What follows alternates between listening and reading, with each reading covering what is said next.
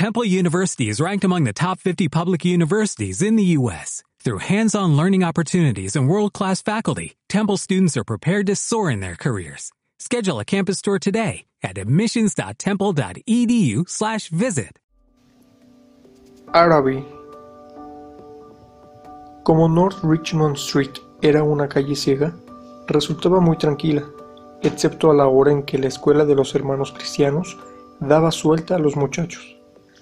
Una casa deshabitada de dos plantas se erguía sobre un terreno cuadrado en el fondo de Saco, alejado de la vecindad. Las otras casas de la calle, conscientes de las vidas tan presentables que alojaban, se miraban una a otra con imperturbables rostros marrones. El inquilino anterior de nuestra casa, un cura, había muerto en el cuarto de estar trasero. Todos los cuartos tenían esta atmósfera añeja propia de las habitaciones cerradas durante mucho tiempo, y el cuarto de los trazos, junto a la cocina, se encontraba atestado de viejos papeles inservibles, entre los que encontré unos cuantos libros en rústica de páginas alechugadas y húmedas. El abad, de Walter Scott, El comulgante devoto y las memorias de Widdock. Este último era el que más me gustaba, porque sus páginas eran amarillas. Detrás de la casa había un jardín silvestre con un manzano en el centro y unos pocos arbustos desperdigados, bajo uno de los cuales encontré la gerumbosa bomba para inflar las ruedas de la bicicleta del antiguo inquilino, un cura muy caritativo en cuyo testamento dejaba todo su dinero a instituciones de caridad y los muebles de su casa a su hermana. Cuando llegaban los breves días del invierno, anochecía antes de que termináramos de almorzar. Al encontrarnos de nuevo en la calle, las casas se veían envueltas en tinieblas. El pedazo de cielo sobre nosotros tenía el color de una tornadiza violeta hacia la que lanzaban sus trémulas llamas las farolas de la calle. Jugábamos bajo el estímulo del frío hasta que nuestros cuerpos ardían. Los ecos de nuestros gritos atravesaban el silencio de la calle.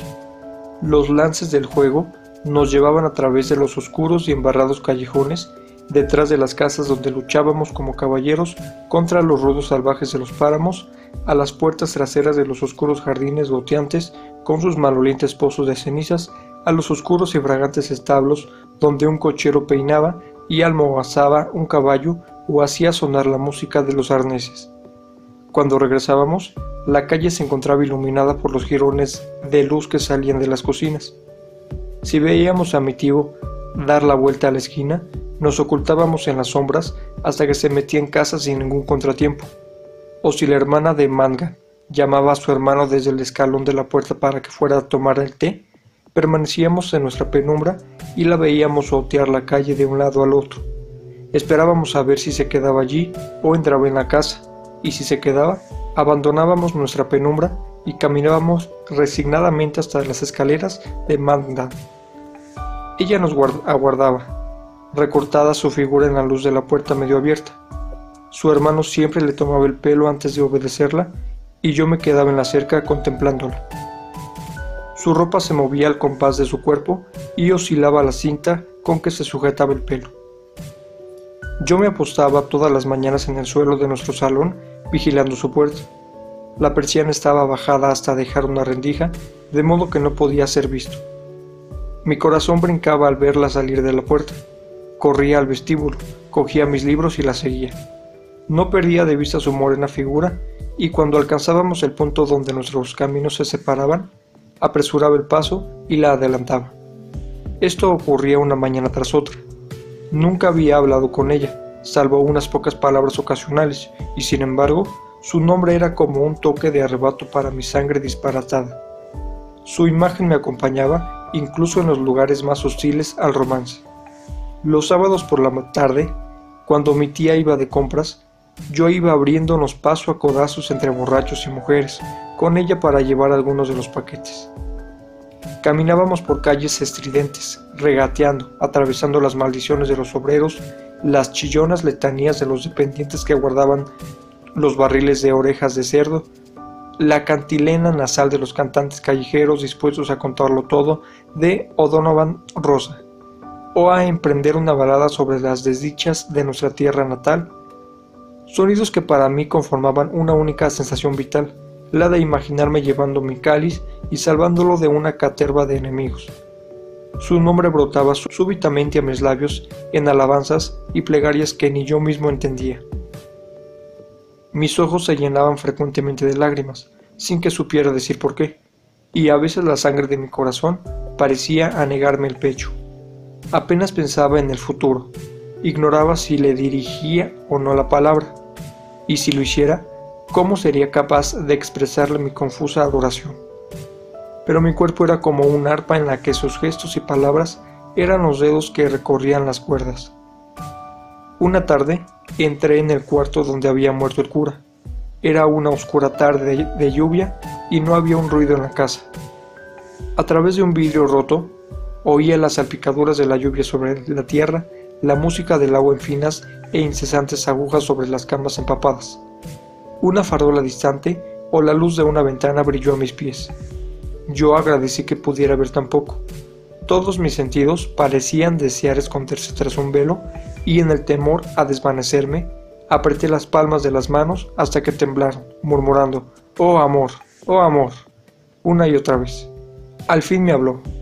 Cuando me dirigió sus primeras palabras, me sentí tan confuso que no supe qué responder. Me preguntó si yo iba a ir a Arabi. He olvidado qué le dije. Un espléndido bazar, me dijo. A ella le encantaría ir. ¿Y por qué no vas? le pregunté.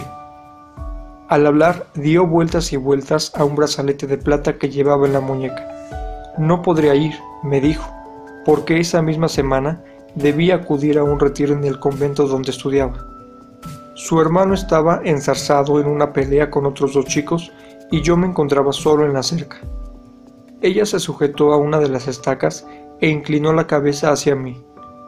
La luz de la farola al otro lado de la calle dibujó la curva blanca de su cuello, iluminó el cabello que lo envolvía y al caer, iluminó la mano que descansaba en la cerca. La luz cayó sobre un lado de su vestido y alcanzó el borde blanco de la enagua, visible gracias a su postura tan suelta. Te lo pasarías muy bien si fueras, me dijo. Sí voy, dije yo, te traeré algo cuán innumerables locuras devastaron mi sueño y mi vigilia a partir de esa tarde. Me hubiera gustado fulminar los días tediosos que se echaban encima. El trabajo en la escuela se hizo superior a mis nervios. Por la noche en mi dormitorio y por el día en la escuela, su imagen surgía ante la página que pugnaba por leer. Las sílabas de la palabra árabe me asediaban a través del silencio en que mi alma se complacía, transformándome en la presa de un sortilegio oriental. Pedí permiso para ir al bazar el sábado por la noche. Mi tía manifestó su sorpresa y su esperanza de que no se tratara de algún asunto francmasón. Hice pocas preguntas en clase. Observé cómo el rostro del maestro pasaba de la benevolencia a la severidad. Esperaba que no me convertiría en un vago. Me resultaba imposible controlar la errancia de mis pensamientos.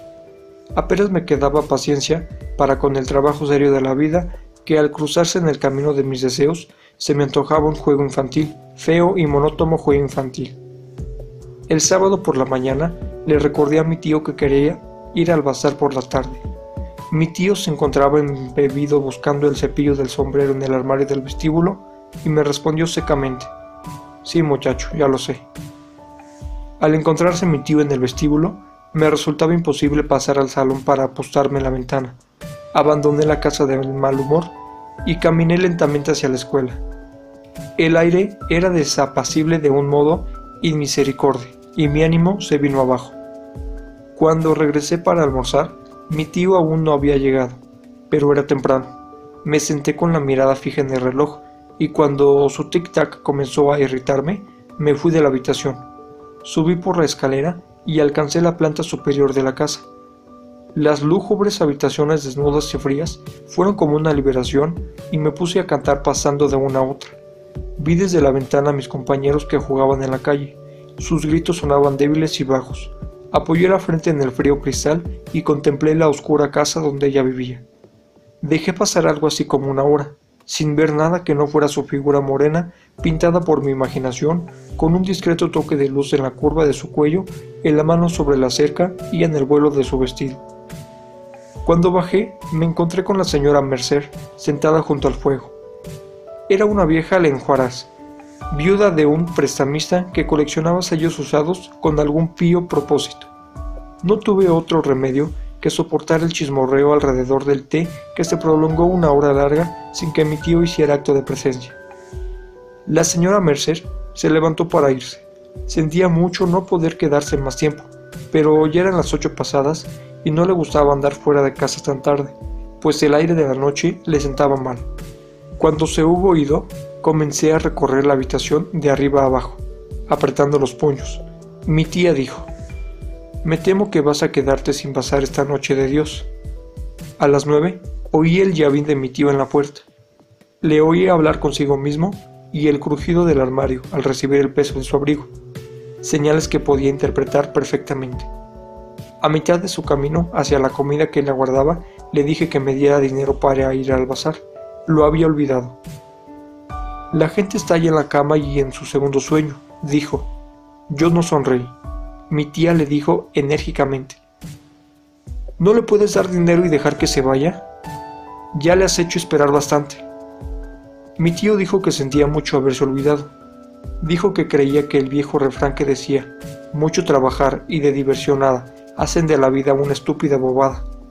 Me preguntó a dónde iba y cuando se lo dije por segunda vez, me preguntó si conocía el adiós del árabe a su corcel. Le dejé en la cocina a punto de recitarle a mi tía las primeras líneas de aquella pieza. Bajé por Buckingham Street hacia la estación con un florín fuertemente apretado en la mano. La vista de las calles llenas de gente gastando dinero, deslumbrantes bajo la luz de, de gas, renovó el propósito de mi viaje. Tomé asiento en un vagón de tercera de un tren desierto. Tras un intolerable retraso, el tren salió lentamente de la estación para arrastrarse entre casas en ruinas y sobre el río rutilante. En la estación de Westland Row, una multitud se apretó contra las puertas del vagón, pero los encargados la rechazaron diciendo que aquel era un tren para el bazar. Permanecí solo en el desnudo vagón, el tren tardó unos pocos minutos en arrimarse a un improvisado andén de madera. Salí a la carretera en la iluminada esfera de un reloj y vi que faltaban diez minutos para las diez. Delante de mí se extendía un enorme edificio en cuya fachada se leía el nombre mágico. No había entradas de las que costaban seis peniques, así que por medio de que estuvieran a punto de cerrar el bazar, pasé rápidamente por una puerta giratoria, dejando un chelín a un hombre con un aspecto fatigado y di conmigo en un enorme vestíbulo a cuya media altura corría una galería. Casi todas las tiendas estaban cerradas y gran parte del vestíbulo se encontraba a oscuras. Reconocí un silencio similar al que surge en la iglesia una vez concluida la misa. Avancé tímidamente por el centro del bazar. Había poca gente alrededor de las tiendas que aún estaban abiertas. Delante de una cortina sobre la que las palabras Café Chantant Estaban escritas con bombillas de colores. Dos hombres contaban dinero sobre una bandeja. Oí la caída de las monedas. Recordando con dificultad la razón de mi visita, me acerqué a una de las tiendas y examiné unas tazas de porcelana y unos juegos de té con flores. Una señorita charlaba y reía con dos jóvenes caballeros en la puerta de la tienda. Me hice cargo de su acento inglés y presté una vaga atención a lo que decían. Bah, nunca dije tal cosa. Claro que lo dijiste. Claro que no la dije. ¿Acaso no dijo ella eso? Sí que lo dijo, lo oí. Va, menuda, trola. La señorita se me acercó al verme y me preguntó si deseaba comprar algo. El tono de su voz no estimulaba mucho a hacerlo. Parecía hablar por obligación. Miré humillantemente las dos enormes tinajas que descansaban como centinelas orientales a uno y otro lado de la oscura entrada de la tienda, y murmuré, No, gracias. La señorita cambió de lugar una de las tazas y volvió junto a los dos jóvenes. Comenzaron a hablar de lo mismo. La señorita me miró un par de veces sobre el hombro. Me quedé un poco más ante la tienda, aunque sabía lo inútil de quedarme para hacer que mi interés por sus porcelanas pareciera más real. Después me di la vuelta despacio y anduve por la mitad del bazar. Dejé que los dos peniques se unieran con los otros seis de mi bolsillo. Oí una voz que desde un extremo de la galería Gritaba que la luz se había ido. La parte superior del vestíbulo estaba absolutamente a oscuras. Mirando hacia aquellas tinieblas, me vi a mí mismo llevado y escarnecido por la vanidad, y mis ojos ardieron en cólera y angustia.